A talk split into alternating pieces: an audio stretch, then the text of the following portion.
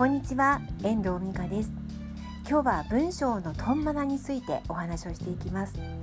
トンマナというのはトーンとマナーをキュッと縮めてトンマナというんですけどこれはライターの仕事ではとても大事な仕事です。トンマナを合わせる。その媒体によってトンマナってあるんですよね。トーン文章のリズムだったりとか例えば私が今やっているウェーブのライティング。360度カメラシーターの1つのカメラについて3つの媒体で私は記事を書いています。一番たくさん書いているのが WRAP って書いてラップと読むラップっていうオウンドメディアの記事。もう100記事を超えてるんですけど書いてる本数は。このラップのトーンマナトンマナは、初めから書いてる方がいらしてそのトンマナに合わせて書いてるんですけど読んでくださる方々はだいたい40代50代ぐらいかな。30代40代50代ぐらいかな。男性も読むだろうしあと女性もカメラが好きな女性とかが読むようなイメージで書いています。でもう一個は、え、360度カメラのそのリコがやっているサイトなんですけどこれが30代前半の女性向け。そんな感じのサイトがあって、まあ、そこも書いてるんですけどその記事っていうのはちょっとポップな感じ。そして、まあ、リコの公式サイトについてはもう本当にその文体に合わせて書いていく。ホームページの文体で書いていく。こんな風に書き分けているんですね。文章にはトンマナがあるんですよ。で私の自分の個人のサイトについてもやっぱりトーンがあります、ま、キャラキャラというかそういうのもありますよね。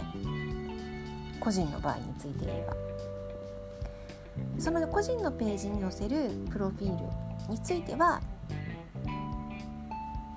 まあ自分で書いた方が自分のトーンにはなっていくので私はそれをおすめしています。それを私がお手伝いする場合はプロフィール作成サポートといってその方の書かなければ書いた方がいいようなお話ネタを私がインタビューして引き出してそのネタをもとにご自身で書き上げてもらうようなサービスになっています。であと丸投げしてもらうのもあります。私に。これはプロフィール作成サービスというプロフィール作成代行なんですけれどもこれについてはもう私の文体で書くことが決まっています。私が書きたい文体で私の雰囲気で書いていく。なので私の文章私のプロフィール書いているプロフィールが好きな方が私のサービスにお申し込みいただく。そういう風になっています。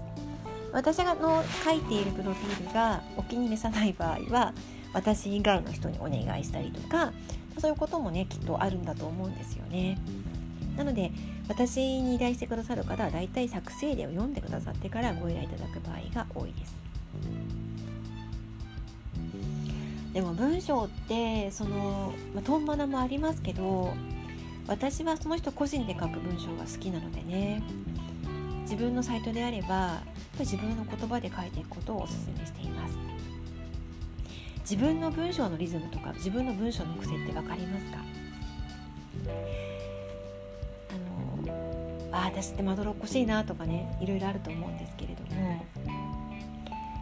なんかそんなのもねあの何か機会があればあなたの文体はこんなんなんですねなんてお話できる機会もあっても面白いかもしれませんね。そんな企画も、まどっかでできたらいいかななんてちょっと今思いつきました。今日は文章にはトンマナがある。そんな話をお伝えしました。いかがでしたでしょうか？では今日はこの辺りで終わりたいと思います。最後までお聴きいただきましてありがとうございました。また聞いてくださいね。ではまた。